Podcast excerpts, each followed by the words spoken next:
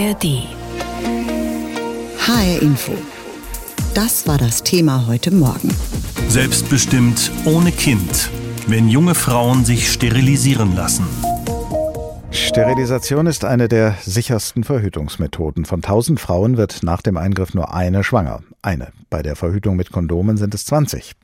Wie viele Frauen sich in Deutschland sterilisieren lassen oder sterilisiert werden, ist nicht genau bekannt. Bei einer Umfrage der Bundeszentrale für gesundheitliche Aufklärung gab aber zwei Prozent der befragten Frauen und Männer im Alter zwischen 18 und 49 Jahren an, durch Sterilisation der Frau zu verhüten.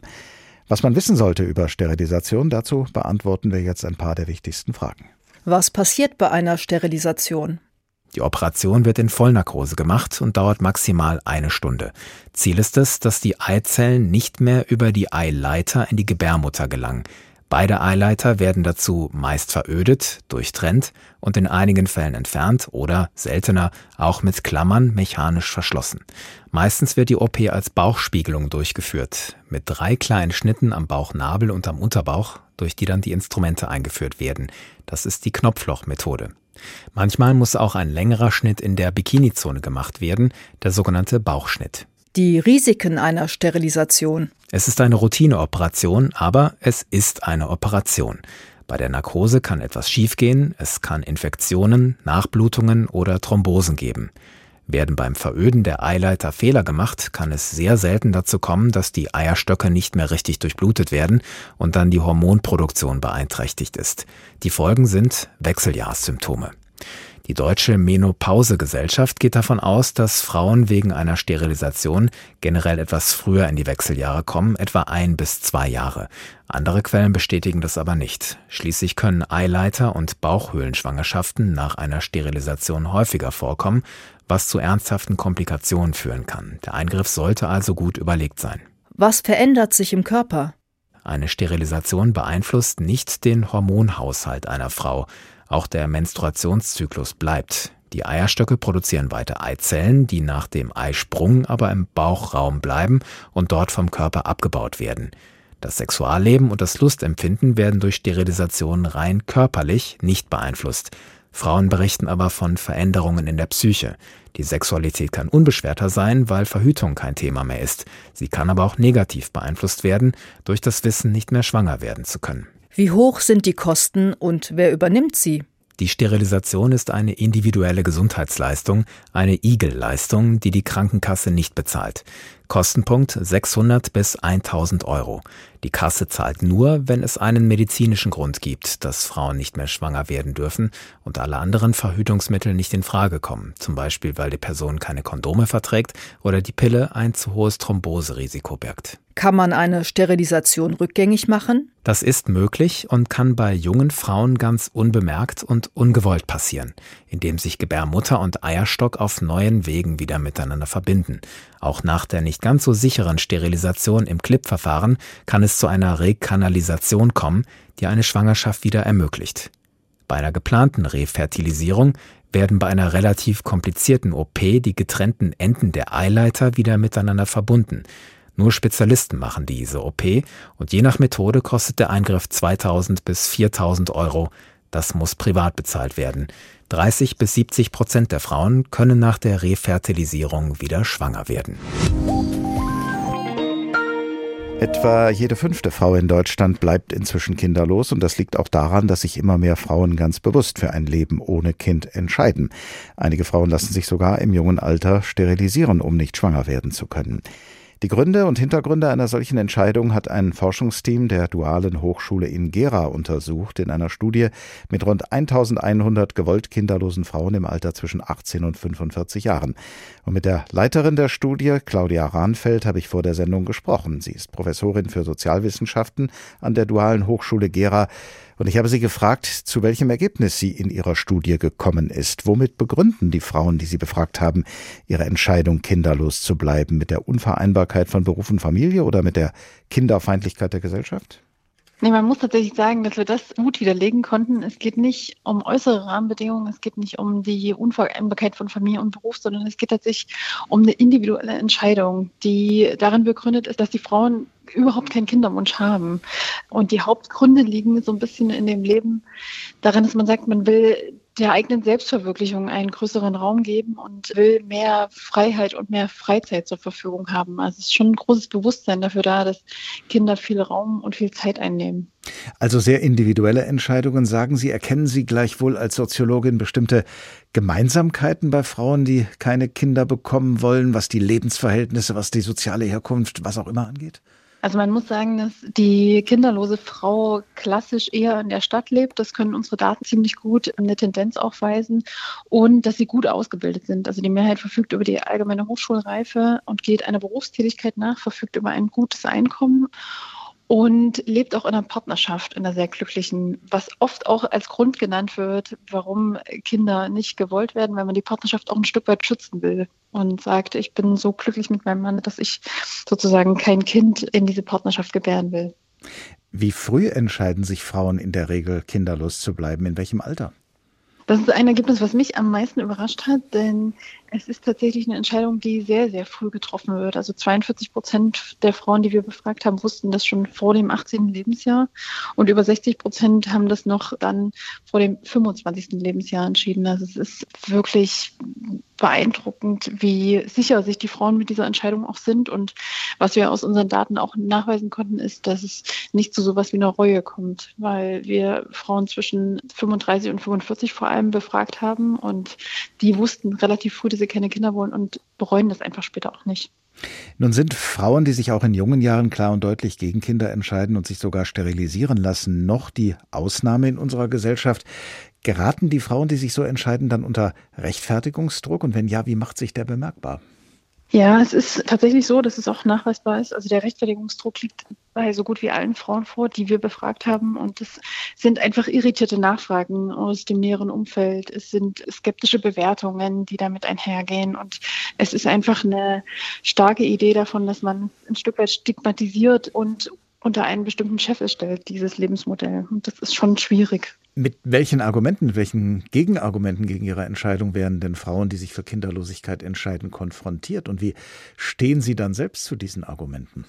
Naja, es ist auch häufig ein sozialer Druck, der da ausgeübt wird im Sinne von, naja, willst du denn mal im Alter alleine sein? Und denkst du nicht, dass du das später bereuen wirst, wenn du das so tust? Und da muss man einfach ganz klar sagen, die Frauen bereuen es nicht und haben einfach andere Lebensmodelle für sich gewählt. Und auch diese Einsamkeitsidee, die ja fast keulenartig aufgemacht wird, die wird einfach von den Frauen ganz anders beantwortet. Aber es muss eben gerechtfertigt werden, dieses Lebensmodell. Und das kann nicht so stehen gelassen werden. Und das ist eine Tendenz, die wir bei allen Frauen, die wir gefragt haben, tatsächlich feststellen konnten. Welche Schlussfolgerung sollten wir in unserer Gesellschaft denn nun aus den Erkenntnissen ziehen, die Sie in Ihrer Studie gewonnen haben? Ach, es wäre wichtig, stärker über die Diversität von Lebensmodellen zu sprechen. Also wir werden ja gerade an ganz vielen Stellen divers als Gesellschaft, aber es scheint so zu sein, dass unterschiedliche Lebensmodelle doch noch nicht ganz so breit gestreut sind und noch nicht ganz so akzeptiert sind. Und ich glaube, dass man das einfach stärker öffentlich thematisieren sollte, sodass Lebensmodelle von Frauen einfach auch wertfrei bleiben und es nicht mehr diesen anhaltenden Rechtfertigungsdruck braucht. Diesen Podcast bekommen Sie in der App der ARD Audiothek.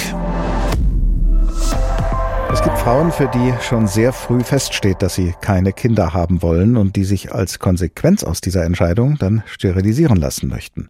Unsere Reporterin Anne-Kathrin Hochstrat hat mit einer Frau gesprochen, die diese Entscheidung getroffen hat. Für die 24-jährige Julia aus Marburg stand schon sehr früh fest, sie möchte keine Kinder bekommen. Ich habe mich nicht in der Rolle gesehen, mich um einen anderen Menschen, in dem Sinne, wie Eltern das für ihre Kinder tun, kümmern zu müssen oder auch zu wollen. Ich wollte das nie. Ich habe mich nie in der Elternrolle gesehen und tue das nach wie vor natürlich nicht. Zu menstruieren und bis zu den Wechseljahren immer in der Gefahr zu sein, doch schwanger zu werden, ist für viele, die keinen Kinderwunsch haben, unerträglich. Bei Julia wurde daraus eine ständige Angst. Ein ganz großer Faktor in meinem Leben, der mich beim Einschlafen begleitet hat, beim Aufwachen begleitet hat, wodurch ich mich selbst dazu gebracht habe, dass ich in der schlimmsten Zeit mehrere Schwangerschaftstests in der Woche gemacht habe, einfach um sicher zu gehen. Die Angst hat mein Leben schon sehr stark mitbestimmt, auf jeden Fall. Als Julia ausspricht, was sie denkt, erfährt sie von der Ärztin, die ihr helfen könnte, Ablehnung. Meine ehemalige Frauenärztin meinte zu mir, dass wenn ich keine Kinder haben möchte, ich mir Gedanken darüber machen sollte, dass sehr viele Männer zum Beispiel Kinder haben möchten und dass es ja dann sein kann, dass ich einsam sterben werde.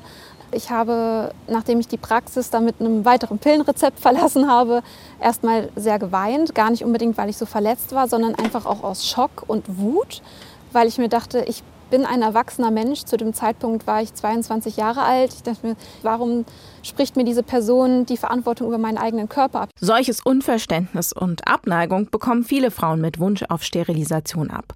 Als Grund wird oft genannt, das ist eine endgültige Entscheidung. Auf natürlichem Weg können sterilisierte Frauen nicht mehr schwanger werden. Nur verhältnismäßig wenige Medizinerinnen und Mediziner operieren diese Frauen, weiß Resmi Ermisch.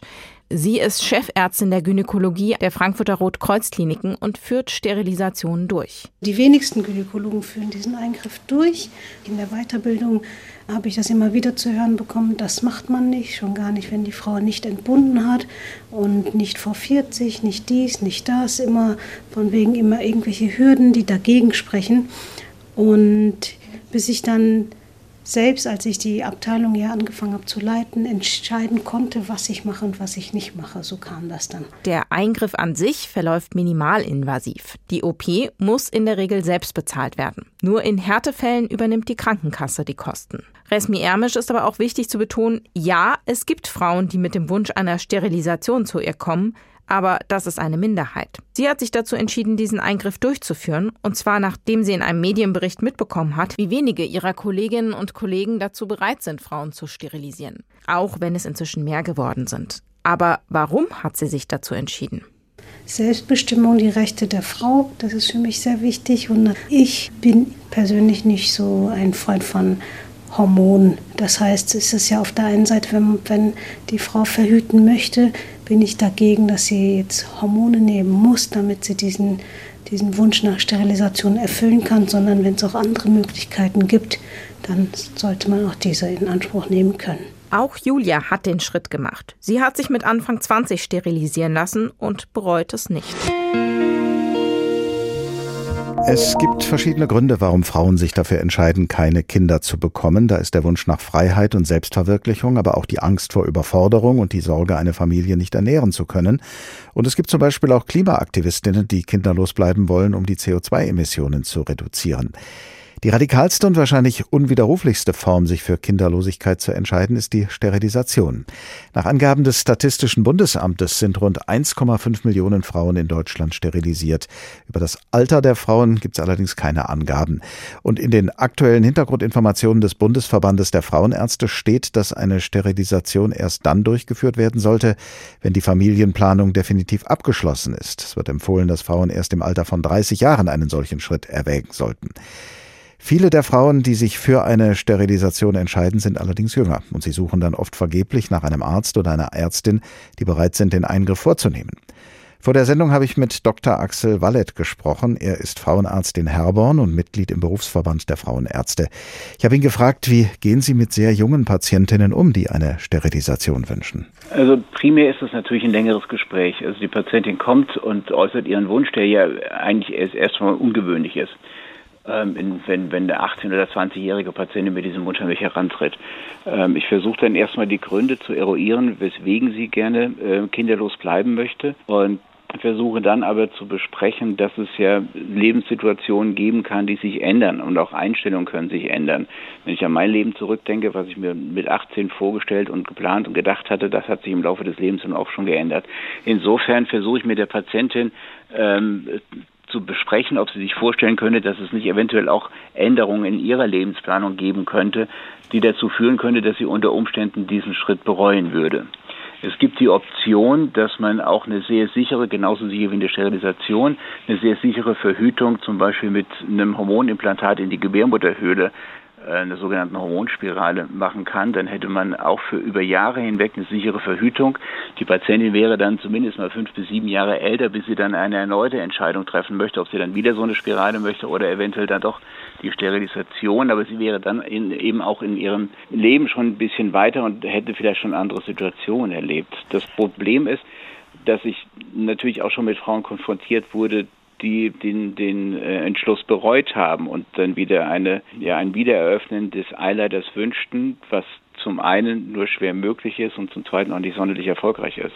Nun haben wir vorhin schon in unserer Sendung gehört, dass es laut einer Studie in relativ seltenen Fällen dazu kommt, dass Frauen eine solche Entscheidung bereuen. Aber wie auch immer, man kann es ja in dem Moment natürlich nicht voraussagen, ob das passieren wird.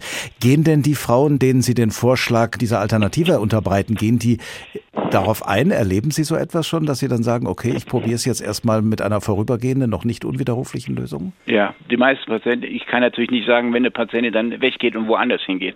Das weiß ich nicht, aber die meisten Patienten, die ich habe und mit denen ich das so besprochen habe, die gehen darauf ein. Es ist ja auch so, ich meine, es gibt ja auch 25-jährige Patientinnen, die schon zwei oder drei Kinder haben und einfach sagen, es kann aus irgendwelchen Gründen andere Verhütungsmethoden nicht sinnvoll anwenden, dann ist das auch eine andere Situation. Dann habe ich auch schon Sterilisation bei Frauen durchgeführt, die jünger sind. Aber so selten ist es übrigens nicht. Also in einer amerikanischen Studie zufolge haben tatsächlich ein Viertel aller Frauen das bereut. Habe ich Sie jetzt gerade ähm, dahingehend richtig verstanden, dass Sie sagen, wenn eine Frau, nachdem sie beraten worden ist von Ihnen, nachdem sie alle Argumente und Alternativen durchdacht hat, trotzdem bei dem Wunsch bleibt, sich sterilisieren zu lassen, dann machen Sie das auch? Nein. Also ich würde jetzt bei einer 20-Jährigen, die die kommt und sicherlich glaubhaft das in ihrer jetzigen Situation so sieht, würde ich das nicht durchführen wollen, weil wissen Sie, als Frauenarzt habe ich ja auch das, die Fürsorge, dass die Patientin auch weiterhin in ihrem späteren Leben mit der Entscheidung leben muss. Und es ist einfach ein endgültiger Eingriff. Und es gibt sehr gute reversible Methoden, die genauso sicher sind, ohne dass die Patientin meinetwegen jetzt eine Pille schlucken muss, was sie vielleicht nicht möchte. Und wäre dann aber auch sicher geschützt, ohne dass sie diese endgültige Entscheidung treffen müsste. Also ich für mich persönlich würde das nicht machen, weil ich dann tatsächlich auch das Problem sehen würde, dass die Patientin in vier, fünf Jahren oder zehn Jahren kommt und sagt, Herr Doktor, da hatten sie mich damals äh, vielleicht nicht richtig beraten und dann ist diese Patientin in großer Not. Ich habe diese Fälle erlebt, dass, dass die Frauen kommen und äh, dann quasi nochmal versuchen, schwanger zu werden. Und das Problem ist ja, dass die gesetzliche Krankenversicherung wie auch die private da aus jeder Folgeleistung raus ist. Das heißt also auch ein Wiedereröffnen des Eileiters ist mit hohen Kosten verbunden oder wenn man dann eine künstliche Befruchtung macht, das, das geht gleich in die Tausende. Einige Kolleginnen und Kollegen von Ihnen sind bereit, bei Frauen, die sich sterilisieren lassen wollen, den Eingriff vorzunehmen, ebenfalls nach eingehender Beratung, weil sie sagen, sie könnten es nicht hinnehmen, wenn Frauen bevormundet würden, wenn ihnen abgesprochen werde, für sich selbst entscheiden zu können. Wie stehen Sie dazu? Ja, das kann ich nachvollziehen. Ich versuche das, wie gesagt, in einem längeren Gespräch. Es gibt dann auch immer noch ein zweites oder drittes Gespräch mit der Patientin zu eruieren, ob es nicht vielleicht auch eine Alternative gibt, was, wie gesagt, in, in meinem klinischen Alltag ich bin nur über 60 und mache das auch schon relativ lange, auch immer funktioniert hatte. Ja? Also von daher sind die Frauen dieser Argumentation, dass man einfach nicht in die Zukunft schauen kann und sich einfach Verhältnisse, auch Lebensentwürfe ändern können, in aller Regel auch offen wie gesagt, dass das Wesentliche ist für diese Patientin, dass man ein offenes Gespräch führt, das auf keinen Fall bevormundend sein darf, in einer guten Atmosphäre, dass, dass die Patientin eben auch versteht, warum ich so argumentiere und nicht anders. Wie gesagt, ich habe nichts gegen Sterilisation. Ich führe ja selbst Sterilisation. Ich habe heute eine Sterilisation gemacht. Also ich führe relativ viele Sterilisationen auch durch. Aber bei einer 20-Jährigen äh, hätte ich wirklich ein Problem damit, weil in einem großen Prozentsatz wird sie es bereuen. HR Info das Thema. Wer es hört, hat mehr zu sagen. Diesen Podcast bekommen Sie in der App der ARD Audiothek.